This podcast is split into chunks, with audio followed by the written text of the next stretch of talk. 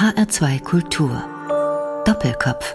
Heute am Tisch mit Reinhard Fendrich, dem bekanntesten österreichischen Liedermacher und Vater des uns allen bekannten Songs Macho Macho. Gastgeberin ist Andrea Seeger. Macho Macho aus den späten 80er Jahren war ein absoluter Partyhit, ist es wahrscheinlich immer noch. Sie machen sich da ein bisschen lustig über den Macho, den der Lehrer ja neckt. Der bringt es dann immerhin zum Unterhosenmodel und äh, was wird da noch? Lustobjekt. Wer war denn da Ihr Vorbild? Naja, also man schreibt natürlich mit 25, 26 andere Lieder als mit 61. Aber ich kann mich noch ganz genau erinnern, wo ich die Initialzündung hatte. Ich bin sehr viel geflogen damals, beruflich, also von einem Konzert zum anderen und steige in eine Maschine ein wo kaum Zeitschriften mehr waren vorne. Und das Einzige, was noch frei war, war so eine Brigitte. Und ich nehme diese Brigitte, war sehr angenehm überrascht, weil ich koche auch sehr gern, war interessante Kochrezepte drinnen. Und da war unter anderem auch ein Titel, der Softie ist out, der Macho ist wieder in. Ich sag, aha, das war damals mit den Schulterpolstern und Fokuhila und man hat mehr so diese weiblichen Männer bevorzugt. Und da war ein Artikel, dass man wieder richtig männliche Männer will. Da habe ich gesagt, aha, und habe dann ein bisschen recherchiert und da die genaue Übersetzung von Machismo ist ja übertriebenes Männlichkeitsgehabe. Das Gegockel. Und das Gegockel, der Pavianhügel und so weiter. Und das war plötzlich wieder in und das war für mich Anlass genug, einmal so ein witziges Lied, aber auch über, über dieses extreme Bodybuilding oder dieses, das, die, das hervorstreichen männliche Attribute zu schreiben. Und ich habe nie im Leben gedacht, dass das so ein Erfolg wird wie es du behaarte Männerbrust und nicht über den Brenner musst, das war nicht so wichtig. Ich reim auch gern, gern äh, schüttel und so. Es, es war eigentlich mehr so ein Spaß. Ich habe das Lied in fünf Minuten geschrieben gehabt und war natürlich sehr angenehm überrascht, dass das dann plötzlich so ein Hit war. Ist aber nicht repräsentativ gewesen für das, was ich tue. Ich bin ein Mensch, der in jeder Lebenslage und Stimmungslage Lieder schreibt und Texte schreibt. Der Rest dieses Albums war eigentlich relativ ernst und das habe ich halt so draufgegeben, weil meine Plattenfirma gesagt, das solltest du tun. Und ich war da gut beraten, weil es hat mir sehr viel Erfolg gebracht. Wie kommen Sie denn an Ihre Themen? Sie sind ja so bekannte Songs wie Schickeria, Es lebe der Sport, Ein Herz wie ein Bergwerk. Wie kommen Sie darauf? Stehen Sie unter der Dusche und sagen, ach ja, ich schreibe jetzt mal ähm, Schickeria? Also zu erklären, wie es funktioniert, ist schwierig. Das mhm. hat eben ein bisschen was mit Kunst zu tun. Mhm. Äh, aber es bedarf einiger Grundvoraussetzungen. Die Grundvoraussetzung für Kreativität ist Neugierde. Man muss an Dingen interessiert sein. Man muss wach sein und vielleicht seine Antennen ein bisschen feiner justieren als die eines normalen Menschen, der immer einen normalen bürgerlichen Beruf hat man muss sich auch Zeit nehmen, über Themen nachzudenken. Und im Laufe der Jahre kriegt man so einen Sinn für etwas, was funktionieren könnte, was die Menschen interessieren könnte. Aber im Prinzip kann man kein Rezept erstellen, wie das jetzt wirklich funktioniert. Wie ist denn das, wenn Sie ein Lied schreiben und wie machen Sie das? Wenn es so einfach wäre, würde es ja jeder machen. Ich weiß es oft selber nicht. Es ist die Idee da, wie der Moment, an dem man einschläft. Sind Sie jemand, der genau beobachtet, der Szenen beobachtet? Also ich bin jetzt kein Voyeur, äh, aber mir fallen oft Dinge auf, die anderen nicht auffallen. Mhm. Ich beobachte Tendenzen, auch in politischer Hinsicht versuche ich neugierig zu bleiben, aber es passiert. Es heißt ja auch, es fällt mir etwas ein das ist eigentlich was Passives. Das ist jetzt nicht, ich möchte jetzt ein Lied schreiben. Es gibt Künstler, die sagen, okay, ich kann mir am Vormittag vornehmen, ich schreibe ein Lied und dann gehe ich wie Steine suchen oder Pilze suchen und dann finde ich was. Ich habe große Probleme mit Auftragsdichtungen. Ich kann mir nicht aussuchen, wann mir wo etwas einfällt. Ich habe äh, gelernt im Laufe der Jahre, mir Melodien zu merken, auch Textzeilen zu merken, was mir aufgrund meines Schauspielerberufs leicht fällt, weil da wird man darauf trainiert, sich eben größere Texte über längeren Zeitraum zu merken. Es ist so wie Wiederkäuen. Wenn dann das Tier die Ruhe findet, dann setze ich mich hin und sage, ah, da hatte ich doch im Flugzeug diese Idee. Hm, schauen wir mal, ob das über, dann klopfe ich das ab, funktioniert das, ist das ein richtiges Thema, zum Beispiel, du bist schön. Ja, das war so etwas, das beschäftigt mich schon die ganze Zeit, dass uns von außen her ein Schönheitsideal aufgezwungen wird, das oft gar nicht dem Schönheitsempfinden eines Mannes jetzt äh, entspricht. Also ich schaue lieber in ein Gesicht, wo ich sehe, das hat gelacht, das hat geweint, das hat eine Mimik, als in diese Glattheit, die ja auch von ihrer Bedeutung her ja etwas nicht unbedingt positiv behaftet ist. Man sagt, jemand ist glatt. Ich habe lieber das Griffige, es ist auch diese Gewichtsreduzierungen. Oder Sie dass meinen diese Hungermodels? Diese, diese Hungermodels, die natürlich deswegen hungern müssen, damit die Kleidung darauf besser aussieht. Aber es wird so zu einem von außen, auch durch der Werbung, aufgedrängt, was schön sein soll. Und da haben wir gedacht, ich finde eigentlich anderes schön. Toll. Das Lied hören wir nachher, aber erstmal wollen wir noch ein bisschen weiter sprechen. Sie haben viele Hits geschrieben. Ich glaube, es sind 17 Alben entstanden und rund 250 Songs. Sind Sie eigentlich ein Workaholic? Nein, nein, nein, nein, nein, nein, nein. nein, ich bin jemand, der sehr diszipliniert arbeitet, wenn er arbeitet.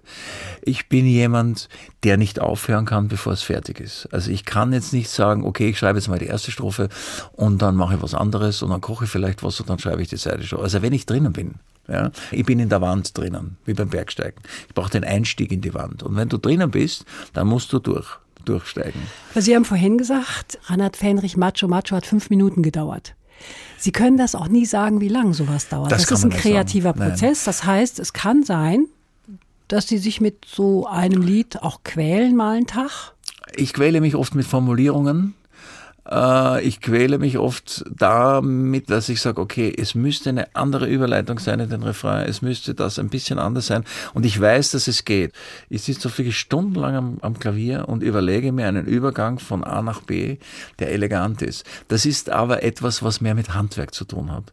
Ähm, wenn ich sage, Macho Macho war in fünf Minuten fertig, dann war das als Layout mit einer Gitarre gespielt. Das Lied hat eine Strophe gehabt, das hat einen Refrain gehabt, einen Anfang und ein Ende. Das war noch nicht arrangiert, das war noch nicht instrumentiert instrumentiert, da war noch nicht einmal die Band involviert. Also das Gerüst stand. Das Gerüst ist, aber James Taylor hat gesagt, ein gutes Lied muss man auch auf einem Instrument begleiten können und das funktioniert. Und das sage ich dann, das dauert lang. Es gibt natürlich auch Lieder, mit denen gehe ich jahrelang schwanger. Also mit der Idee, du bist schön, gehe ich seit zwei Jahren herum, denke mal, eben, irgendwann möchte ich ein Lied darüber schreiben, ähm, dass Schönheit etwas anderes ist als das, was man uns in der Werbung vorgaukelt.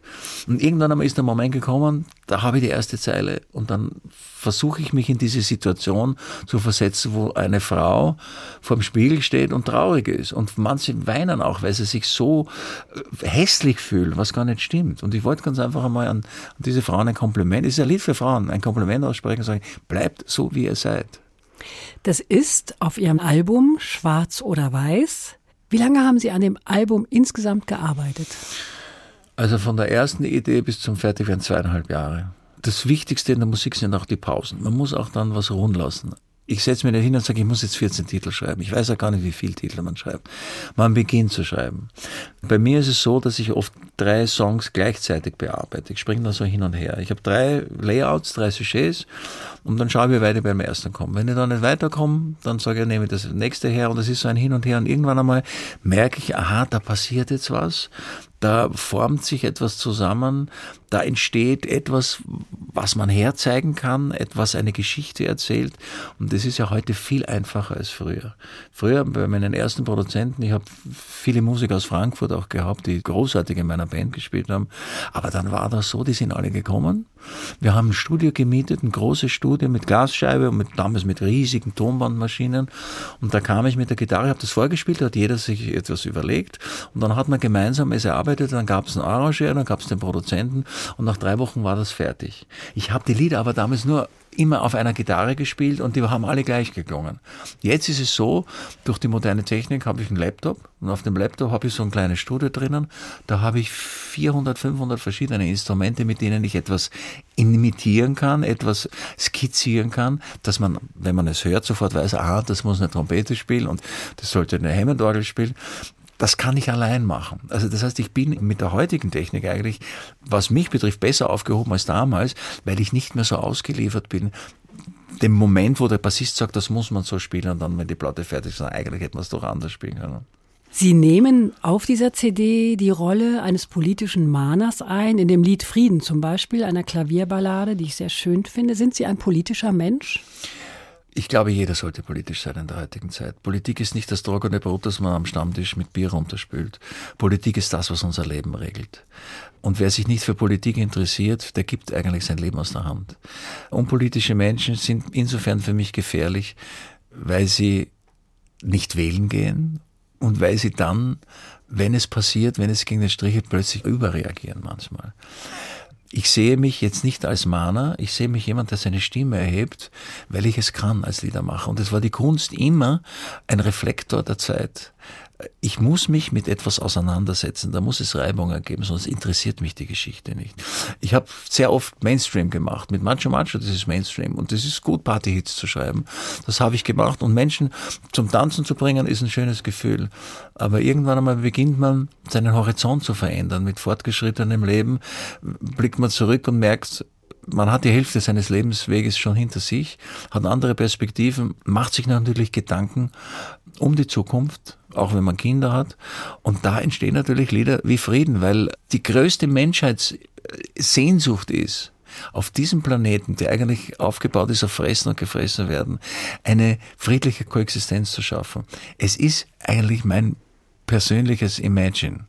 Ein wirklich naiver Text, ein sehr pathetischer Text, der fast mir über die Lippen kam wie ein Gebet. Frieden ist die Menschheitsillusion seit Millionen Jahren schon. Wenn wir den Frieden nicht im Kleinen schaffen, in der Familie, in der Partnerschaft, dann dürfen wir nicht erwarten, dass er im Großen auch funktioniert. Das war so ein philosophisches Gedankenkonstrukt, das halt dann ein Lied geworden ist.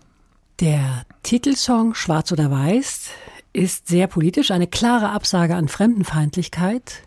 Reinhard Fendrich, befürchten Sie, dass manche Leute deswegen nicht in Ihre Konzerte kommen?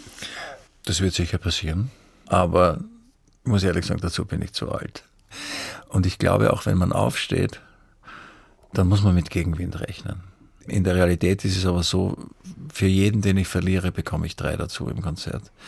Es ist wichtig, in der heutigen Zeit aufzustehen und zu sagen, die Menschen sind unterschiedlich. Die Religionen sind unterschiedlich, die Kulturen sind unterschiedlich. Der Westen hat sich immer überall eingemischt. Den Islam zu kriminalisieren oder unter Generalverdacht zu stellen, ist ganz einfach unrichtig. Wenn wir zurückgehen in der Geschichte, die Kreuzzüge waren blutig. Der erste Kreuzzug war noch religiös motiviert, der zweite hat schon kommerzielle Hintergründe gehabt. Der Islam hat nie zurückgeschlagen. Der Islam hat es immer erduldet. Und der Islam ist keine aggressive Kultur. Was ich mit dem Lied sagen will, ist, die Unterschiede sind gut, weil das bereichert unsere Gesellschaft. Aber die Würde eines Menschen muss immer gleich sein. Sie haben die CD auch mitgebracht. Sie persönlich wollten gern einen anderen Titel gespielt haben, aber ich habe gesagt, Du bist schön ist so ein schönes Frauenlied und Sie haben auch gesagt, das ist ein Lied für Frauen und jetzt spielen wir das Lied extra für Frauen. Vielen Dank.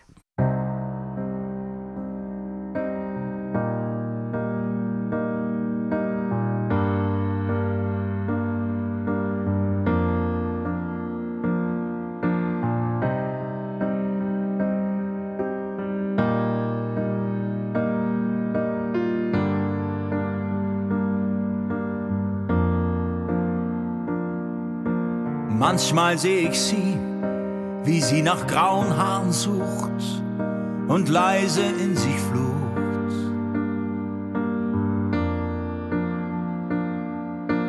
Manchmal sehe ich sie, wie sie zu enge Kleider in die Ecke wirft.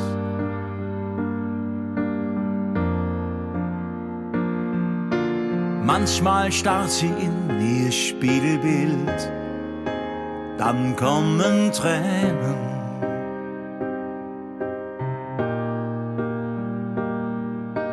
Hat sie Angst, dass sie mir nicht gefällt? Sie hat nie gefragt, ich hab's nie gesagt. Sie hören den Doppelkopf in HR2 Kultur, heute am Tisch mit Reinhard Fendrich, dem gebürtigen Wiener. Gastgeberin ist Andrea Seeger. Reinhard Fendrich, Sie sind in Wien geboren, Ihre Eltern sind aber keine Wiener, oder? Wenn man so will, habe ich einen Migrationshintergrund. Mhm. Meine Mutter ist sudetendeutscher Flüchtling. Und die Familie meines Vaters kommt aus Serbien. Ich wurde in Köln gezeugt. Mein Vater war da Maschinenbauingenieur und hatte aber dann das Angebot von den österreichischen Bundesbahnen in die Generaldirektion zu wechseln. Und meine Mutter wollte auch einen Wiener auf die Welt bringen, weil mein Großvater in Wien geboren war, also mit der Mutter, der Vater mütterlicherseits. Meiner, mütterlicherseits. Die sind dann nach Sudetendeutschland ausgewandert. Und das ist auch gelungen. Und ich bin leidenschaftlicher Wiener. Ich habe dieser Stadt sehr viel zu verdanken. Ich bin dort aufgewachsen, bin aufs Gymnasium gegangen, habe dort studiert, habe dort meine Freunde gehabt, habe dort eine wunderbare pubertierende Zeit gehabt, habe meine ersten Gehversuche gemacht als, oder Sitzversuche am Bürgersteig mit einer Gitarre in der Hand, habe ganz gut verdient damals mit meinem Freund. Wir haben den der Hut war immer voll. Wir konnten am Wochenende unsere Freundin ins Kino einladen, ein paar Würstchen am Würstelstand und 50 Schilling fürs Benzin, damit wir mit, mit dem Auto dorthin fahren konnten. Es war wirklich eine unbefangene Zeit und ich habe da auch meine ersten Erfolge gefeiert und egal wo ich bin auf der Welt, die Heimat Wien werde ich immer in mir tragen. Wenn Sie in zwei kurzen Sätzen einem Fremden Ihre Heimatstadt Wien beschreiben sollten, wie würden Sie das machen? Wien ist die Stadt mit der höchsten Lebensqualität auf der ganzen Welt. Danke, das war ein Satz. Das war ein Satz. Reicht. Und ich kenne keine Stadt, die schönere Architektur hat als Wien. Und das mit der Lebensqualität, das ist jetzt nicht romantisch, sondern das ist ja, gibt's immer so Statistiken. Es war, jetzt, vielleicht sind wir jetzt Platz zwei geworden, aber fünfmal hintereinander oder viermal hintereinander, man gesagt, Wien ist die Stadt mit der höchsten Lebensqualität, geringste Kriminalität, höchstbeste Lebensqualität, bestes Schulsystem und auch äh, von der Infrastruktur. Ich bin halt der Wiener, ich schwärme heute ein bisschen. Ja, Reinhard Fendrich, Sie sind 1955 geboren. Sie haben es vorhin gesagt, Sie sind 61 Jahre alt. Ihre Eltern waren beide berufstätig, was zu der Zeit relativ außergewöhnlich war. Sie hatten zum Spielen zwei Plastikindianer aus einer Kaffeepackung, einen Ritter mit Pferd und eine tiefgläubige katholische Oma. Was hat sie Ihnen mit auf den Lebensweg gegeben? Die Oma? Die Oma. Naja, die Oma hatte für mich auch wenig Zeit weil ähm, meine Mutter war damals Mannequin. Ich hatte eine sehr schöne Mutter. Also sie lebt noch, aber sie war eine wunderschöne Frau und hat in der Nachkriegszeit hat ja so gegeben, hat ja noch keine große Werbung, hat es ja kaum Fernsehen gegeben. Also als bei uns der erste Fernseher war, dachte ich, wir hatten Besuch. Und das ganze Mietshaus, das Zinshaus ist zu uns Fernsehen gekommen. Das war etwas, jemanden einladen, wann Kohlenkampf war. Und es hat eben das Werbefernsehen noch nicht so gegeben. Und deswegen hat es so Nachmittage gegeben, so, so Werbenachmittage. Das waren so in irgendwelchen Hotelfoyers. Hat es einen Pianisten gegeben, da hat es einen Conferencier gegeben, der hat dann irgendwelche Werbeprodukte vorgeführt. Gesagt, in Wimperndusche und dann kann man auch dieses Waschmittel nehmen und dann hat man eine Modenschau, da hat man Pelzmäntel vorgeführt oder Bademoden. Da war meine Mutter auch dabei und da habe ich eigentlich die ersten Berührungen mit der Bühne gehabt. Und da hat meine Mutter eben vorgeführt und mein Vater war Maschinenbauingenieur. Geschwister hatten Sie keine? Ich habe einen Bruder. Ach, Sie haben einen Bruder? Ich, ich habe einen Bruder, der ist sechs Jahre älter. Ist aber nicht in die künstlerische Richtung gegangen. Oh ja, Doch, oh ja, auch? auch ja, aber der macht eine andere Musik als ich. Blues und, und Jazz. Also das Künstlerische ist schon. Meine Mutter hat auch gesungen an, diesen, an diesen Nachmittagen. Es waren so, man hat immer gesagt, so Hausfrau-Nachmittage. Aber das war eine schöne Zeit und ich war da so ein kleiner Kneps mit zwei bis drei Jahren. Und ich habe es immer wieder gegeben. Und damals hat es so die ersten Nylonstrümpfe gegeben. Und wenn sie die Mannequins umgezogen haben, dann bin ich ganz schnell immer bei den Beinen vorbeigelaufen und ich habe mich tierisch gefreut, wenn es immer so geknackst hat durch die elektrische Spannung. An solche Dinge erinnert man sich, glaube ich, ein Leben lang. Ich weiß nicht, warum Sie sagen, dass es unüblich ist, dass Das beide, beide Eltern Beruf- gearbeitet, ja. Ja, naja, wir Also bei uns zu Hause war der Spruch Standard, meine Frau hat es nicht nötig zu arbeiten. Ja, ja. Das war schon so. Der Mann hat das Geld verdient und die Frau war zu Ja, wir Hause. hatten schon. die- Und jetzt wollte noch die Großmutter kommen, die hatte nicht viel Zeit für mich, weil die hat den Haushalt geführt. Ich war natürlich mit ihr in der Kirche, auch zu einem Zeitpunkt, wo ich das noch nicht ganz begriffen hatte, aber bin dann auch in ein katholisches Internat gekommen. Also keine Klosterschule, sondern es war katholisch. Mhm. Wie Und alt waren Sie, als Sie dorthin kamen? Zehn. Von 10 bis 17 war ich drinnen. Die letzten zwei Jahre vom Abitur bin ich dann gegangen, weil ich habe es nicht mehr ausgehalten. Damals hat es ja noch das Züchtigungsrecht gegeben. Sind Sie jedes Wochenende nach Hause gefahren Jedes oder zweite. kamen Ihre Eltern zu Besuch? Nein, nein, nein, jedes zweite. Jedes zweite Wochenende nach Hause. Und wenn man disziplinarisch nicht entsprochen hat, dann hat man den sogenannten Samson bekommen. Wie geht der? Samstag, Sonntag Ausgangssperre. Ich war oft von Weihnachten bis Ostern nicht zu Hause. Sie waren sagen- von Weihnachten bis Ostern nicht zu Hause. Das heißt, Sie haben sich Manchmal, nicht manchmal. regelkonform verhalten. Ich habe Schwierigkeiten gehabt, mich Dingen zu unterwerfen, die ich nicht verstehe. Und wir hatten das Züchtigungsrecht, das heißt, die Erzieher durften uns schlagen. Es war damals sogar auch in den 50ern, wenn ich mich nicht irre, war es so, dass der Mann der Vormund der Frau war. Der einzige so war Erziehungsberechtigte war der Vater. Mhm. Also man kann sich vorstellen, was da für ein Wind geweht ist. Also ich wurde jetzt nie wirklich misshandelt, ich wurde ja nicht missbraucht, aber so ein Watschen haben wir schon bekommen manchmal. Und an den Ohren gezogen wurde auch. Also das würde heute nicht mehr gehen. Und da war die Kirche eine Heimat für mich. Ich war dann auch eine Zeit lang Ministrant und das war halt angenehm. Man hat eine schulfrei gehabt, wenn irgendwelche liturgischen Sachen hergerichtet wurden. Ich war dann auch im Chor, es war dann einmal schön an der Orgel zu stehen und so. Also das war in der Jugend, war das war die Kirche für mich schon eine Heimat. Sie haben mal, das habe ich irgendwo gelesen, Ihren Glauben nicht verloren, aber den Glauben an die Institution Kirche. Ich habe den Verein Katholische Kirche aus Überzeugung verlassen, jetzt gar nicht mit Sündenablass und Ding, sondern ich habe zwei Bücher gelesen, die mich sehr, sehr berührt haben. Jetzt nicht jetzt im angenehmen Sinn. Das eine ist äh, im Namen Gottes, der 23 Tage Papst. Das war der Vorgänger von Papst Johannes Paul, dem zweiten Papst Johannes Paul I. Und dann ein Buch, das ich nicht glauben konnte. Das heißt die Vatikan AG. Ich habe das gelesen und ich habe im ersten Mal gedacht, na, das kann nicht sein, dass das so ist. Und dann habe ich mir gedacht, na Moment, wenn ich jetzt so ein Buch schriebe, ja, und das stimmt nicht, dann habe ich sofort eine einstweilige Verfügung. Mhm. Und das hat mich eigentlich dazu bewogen, dass ich gesagt habe, okay, für mich ist Jesus Christus nach wie vor ein Superstar. Nur der Fanclub hat Probleme, wenn ich das jetzt ganz flapsig ausdrücken mhm. darf. Äh, und für mich ist die christliche Philosophie dieses Mannes äh, aus Nazareth, der in einer Zeit, wo dieses Land von den Römern unterdrückt war und es hunderte Prediger gegeben hat damals eben, um einen Widerstand zu erzeugen, der der einzige war, der Gewaltlosigkeit gepredigt hat. Und diese christliche Philosophie ist in mir drinnen und ich habe jetzt beschlossen, meinen Weg zu Gott, wenn man so will, ohne Begleitung weiterzugehen. Ich glaube an einen Gott, ich kann ihn nicht begreifen. Er sieht wahrscheinlich anders aus, als wir uns das vorstellen, weil er das die Vorstellungskraft übersteigt. Aber er ist da und ich brauche aber die Kirche nicht mehr dazu. Was bringen Sie für Lehren mit aus dem Internatsleben? Also Internat ist nicht nur schlecht. Und huhuhu, um Gottes Willen, mein Kind ins Internat. Nicht umsonst gehen englische Prinzen, die Könige werden in, in ganz strenge Internate. Man lernt in einem Internat sehr schnell sich einzuordnen, sich unterzuordnen, zu behaupten und man lernt Freundschaften. Also man hat da so einen Spind gehabt und man, ja, man hat auch eine gewisse Gerechtigkeit. Man ist nicht oft der Willkür eines Vaters oder seiner Mutter ausgeliefert, die heute gerade noch Laune jetzt ein Kopfstück geben oder nicht oder, oder loben oder bestrafen. Sondern man weiß ganz genau, wenn ich mein Bett ordentlich mache, wenn mein Spind aufgeräumt ist, dann darf ich Fußball spielen.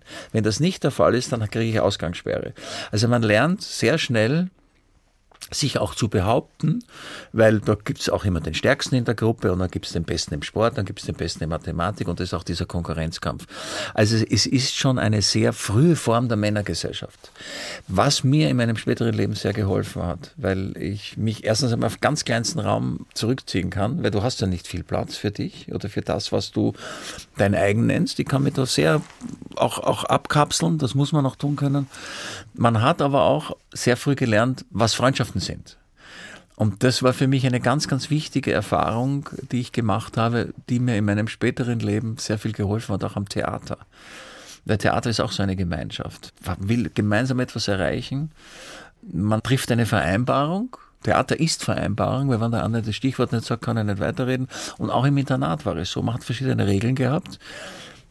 Die hat man manchmal gebrochen, weil man sie nicht verstanden hat. Oder die Nachtruhe gestört und dann ist man halt am, am, am Gang bis, bis um sechs Uhr in der Früh gestanden und es war ganz egal, ob man Mathe-Schularbeit hat oder nicht. Das war teilweise ziemlich grausam und ungerecht, aber auf der anderen Seite konnte man sich irgendwo orientieren. Ich weine jetzt meiner Internatszeit nicht wirklich nach, aber ich kann auch nicht sagen, dass es mir geschadet hat. Sind Ihre Kinder auf dem Internat? Nein. Haben Sie eigentlich da schon gewusst, wie musikalisch Sie sind, zu Internatszeiten? Ja, ja, Das wussten Sie schon. Ich wusste schon, na, ich war im Chor. Mhm. Das Internat hatte auch einen Chor, der hat auch in der Kirche gesungen. Ich hatte als Kind eine glockenklare Stimme. Ich wollte zu den Wiener Sängerknaben, weil da hat man natürlich auch äh, erstens einmal von der Orientierung schon mehr Musik als Hauptfach gesehen. Ich war weder in Mathematik noch in Deutsch wirklich gut. Aber Musik hat mich immer fasziniert. Ich habe meiner Mutter, nehme sie bis heute ein bisschen übel, weil sie wollte mich nicht hergeben und sie wollte nicht, dass ich in der Welt herumfahre. Ich hätte es so wahnsinnig gern gemacht.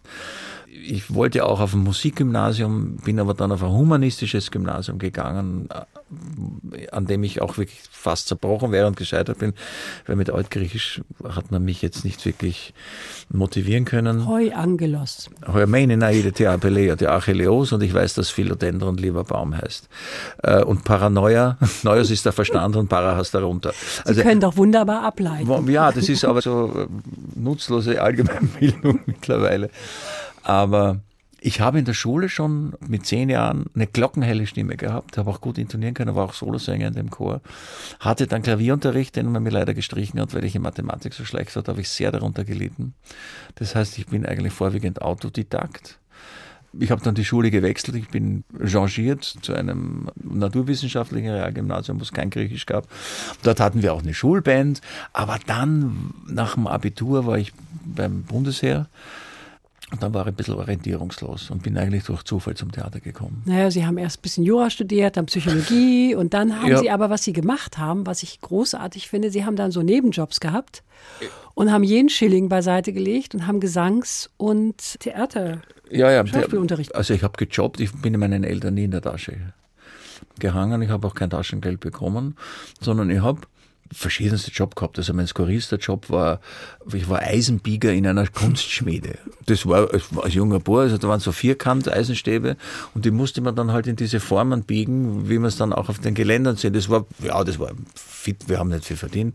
Aber Sie mussten ja ganz schön. Ich habe auch viel, ja, viel Sport betrieben. Ja, ich war damals auch, äh, in der Schule haben wir sehr viel Sport betrieben, Leichtathletik. Das war auch gut für mich und auch für den Kopf und ich war auch sehr gut da drinnen. Ich war der Beste in der Schule in verschiedenen Disziplinen, also im Internat habe auch diese Meisterschaften immer gewonnen, was für mein Standing dort gut war, weil in Deutsch und Mathematik war ich nicht so gut. Also da konnte ich mein Standing verbessern. Aber ich habe eigentlich mich mit diesen Jobs mehr oder weniger über Wasser gehalten und erst als ich schon eine Rolle am Theater hatte, habe ich dann intensiv gespart, um mir eben Gesangsunterricht zu leisten. Ich hatte nie eine klassische Stimme, aber singen zu lernen heißt, seine Stimme wie ein Instrument zu behandeln. Das heißt, richtig zu intonieren und nicht heiser zu werden.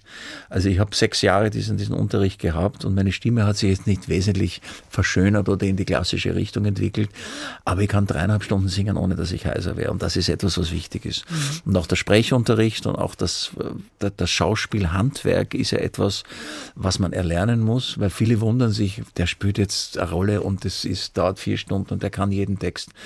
Das ist etwas, was man lernen muss. Man lernt am Theater Bewegung Bewegungen, Situationen Glas abstellen mit Textverbindungen. Das heißt, ich komme auf die Bühne, meine Partnerin stellt das Glas auf den Tisch, ist das Zeichen für mich, dass ich diesen Satz sage. Dann nehme ich den Sessel, dann weiß sie, es geht weiter. Das ist so memotechnisch. Also man lernt das nicht auswendig wie ein Telefonbuch, sondern das erarbeitet man szenenmäßig. Ich habe zwei Personenstück gespielt 2010, äh, nächstes Jahr gleiche Zeit, ein ganz berühmtes äh, Theaterstück und dann auch ein Film, wo es darum geht, dass sich zwei Personen, die Familien haben, in einem Motel treffen, sich verlieben, eine Nacht miteinander verbringen und beschließen, sich jedes Jahr um die gleiche Zeit zu treffen. Ganz bekannter Film. Mhm. Das waren zweieinhalb Stunden zwei Personenstück ohne Souffleur.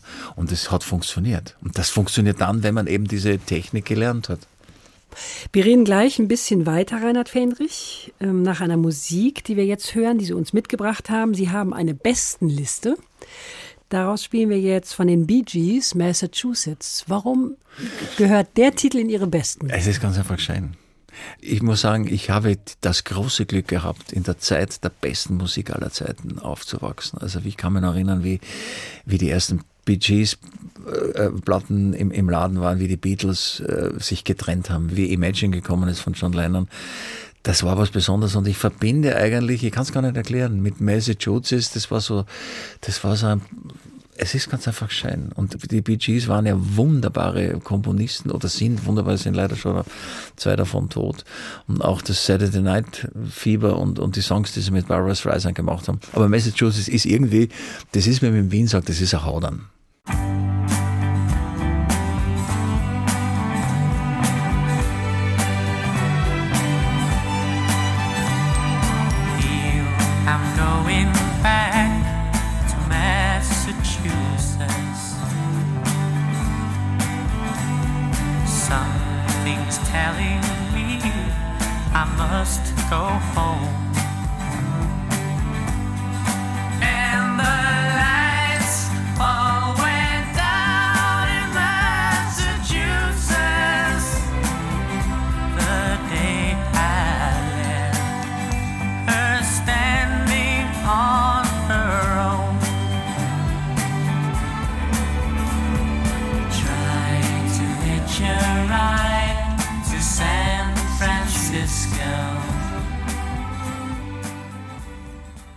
Sie hören den Doppelkopf in HR2 Kultur heute am Tisch mit Reinhard Fendrich, Austro-Popstar und Kuba-Fan. Gastgeberin ist Andrea Seeger. Reinhard Fendrich, Sie lieben Kuba. Warum? Naja, sie lieben, ich finde Kuba ganz interessant. Also es ist übertrieben. Sie lieben es nicht. Naja, es ist mal, ja, ich, ich muss ehrlich sagen, ich war dreimal auf Kuba und wurde immer enttäuschter. Mhm. Äh, das hat aber mit, nicht mit den Kubanern zu tun, sondern mit dem Frust, der dort äh, im Laufe der Zeit sich in der Bevölkerung angesammelt hat. Ich war natürlich wie alle in, in, den, in den 70er Jahren ein Che Guevara-Fan. Ja, wenn man aber dann die Bücher liest, er war eigentlich ein Terrorist. Und das, was in Kuba abgegangen ist in den letzten Jahrzehnten, ist auf der einen Seite natürlich eine unglaubliche Kulturrevolution gewesen. Also es war geringere äh, Sterblichkeit an Säuglingen als in den Vereinigten Staaten. Aber natürlich auch sehr viele Menschenrechtsverletzungen. Die Kubaner sind ein Volk, das sich die Sorgen wegtanzt.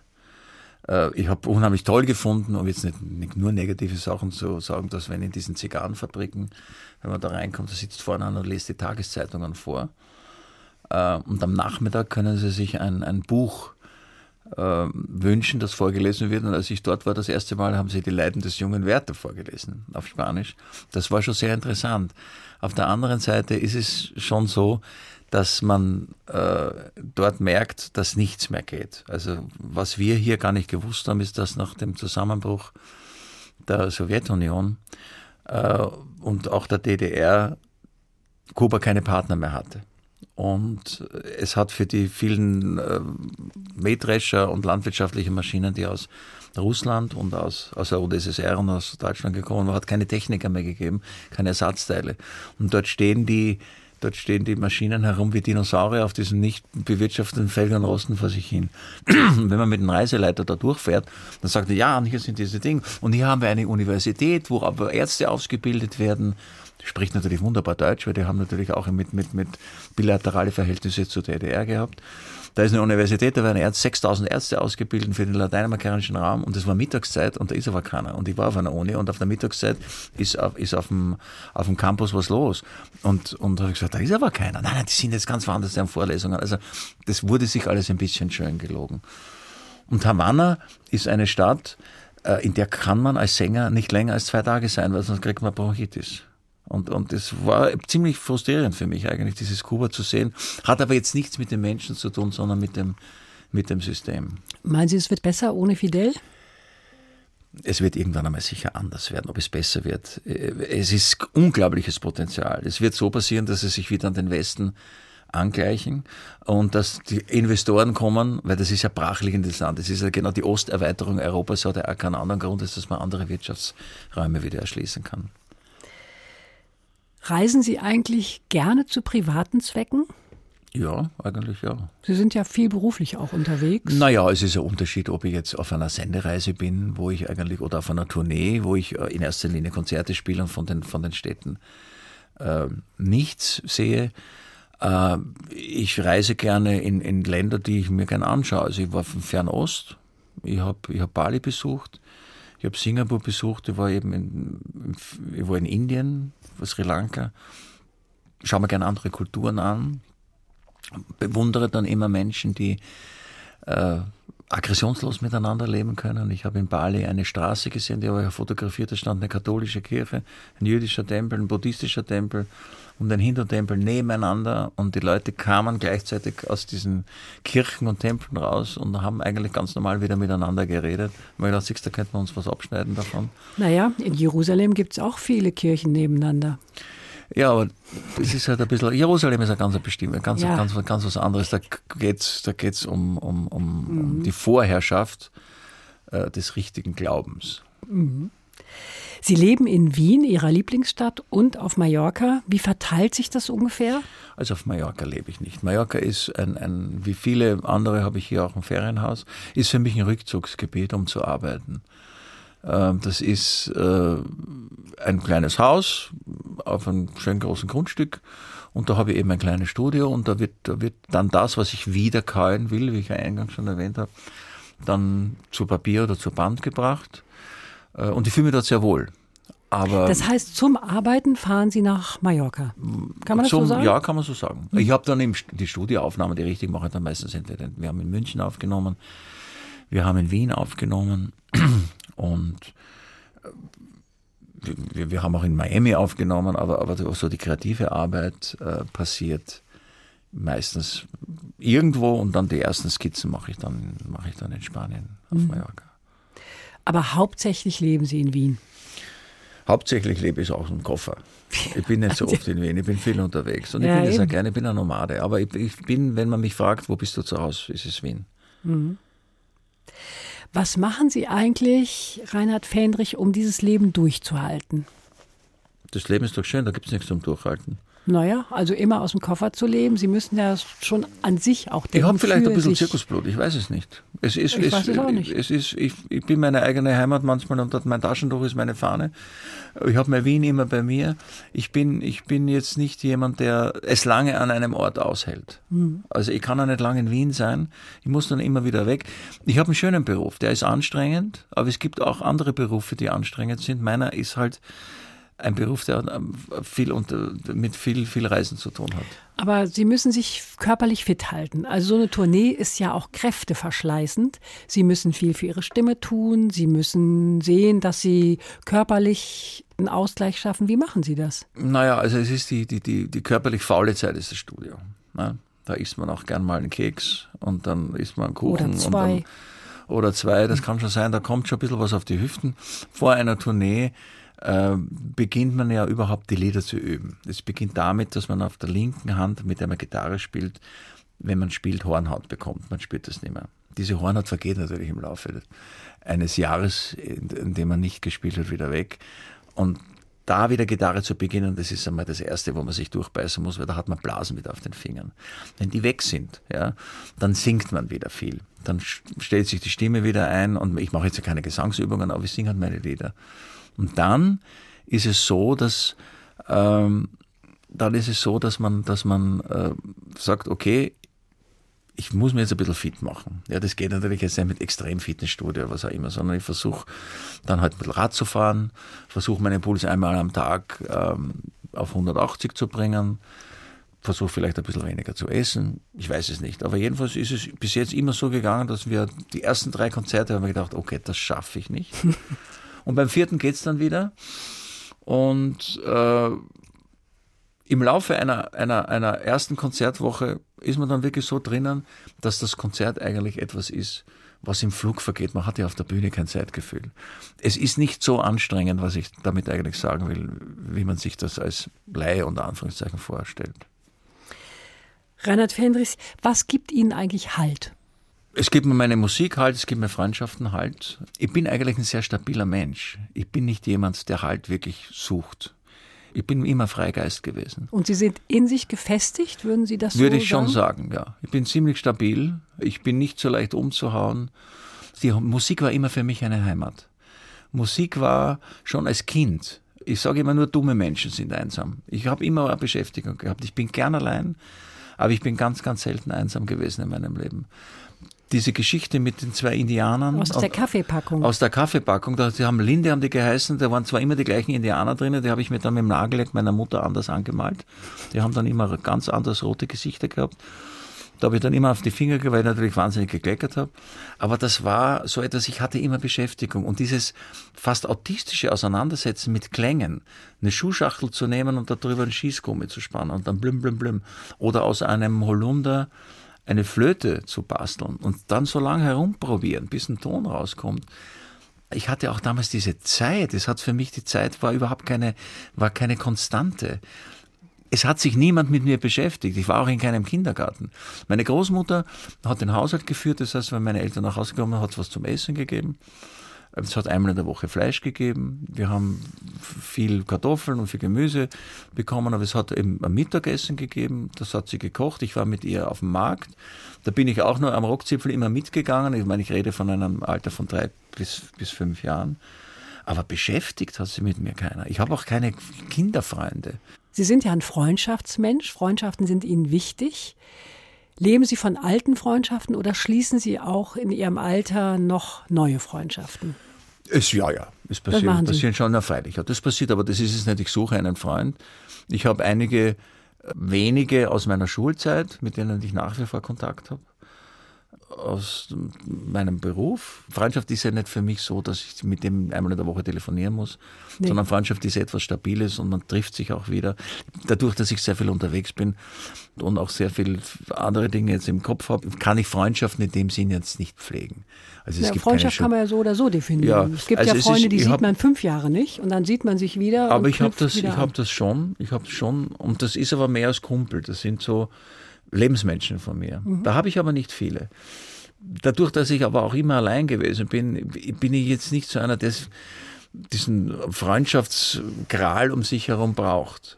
Ich muss sagen, ich war als Kind ein Einzelgänger und ich bin auch sehr vorsichtig geworden, was Freundschaften Ich wollte betrifft. fragen, sind Sie ein misstrauischer Mensch? Man wird im Laufe eines Künstlerlebens misstrauisch. Das bringt der Beruf mit sich. Und Künstler sind anders gestrickt, sind im Grunde ihres Herzens immer ein bisschen autistisch, weil es alles, vor allem wenn man seine Sachen selber schreibt, aus sich herauskommt. Und ich fühle mich aber sehr wohl damit. Ich habe mich eigentlich nie wirklich einsam gefühlt. Meine Fantasie, es waren diese zwei Indianer, das waren für mich, das waren nicht zwei Indianer, das waren zwei Stämme, die miteinander sind. Und ich konnte aus Baumrinde, konnte ich mir ein Indianerdorf bauen und, und als ich dann mein, meinen ersten Winnetou-Film sehen durfte im Kino am, in der Nachmittagsvorstellung und dann so ein Kaugummi in der Hand hatte, das war für mich das allergrößte Glück. Es gab ja auch noch einen Ritter mit Pferd. Also die beiden Es gab einen Ritter mit Pferd, den habe ich zu Weihnachten bekommen. Ja. Die Fantasie eines Kindes ist eigentlich unendlich. Man kann aus zwei Steinen äh, ein Schloss bauen. Eine Sandburg kann was ganz Besonderes sein. Ich glaube, die Fantasie trainiert man in der ganz, ganz frühen Jugend. Also fantasielose Menschen sind meistens die Menschen, die alles immer gehabt haben. Ich glaube, dass so Entwicklungen wie der Gameboy, wo man Kindern ganz einfach irgendwas in die Hand gibt, damit sie Ruhe geben, nicht wirklich Kreativität fördern.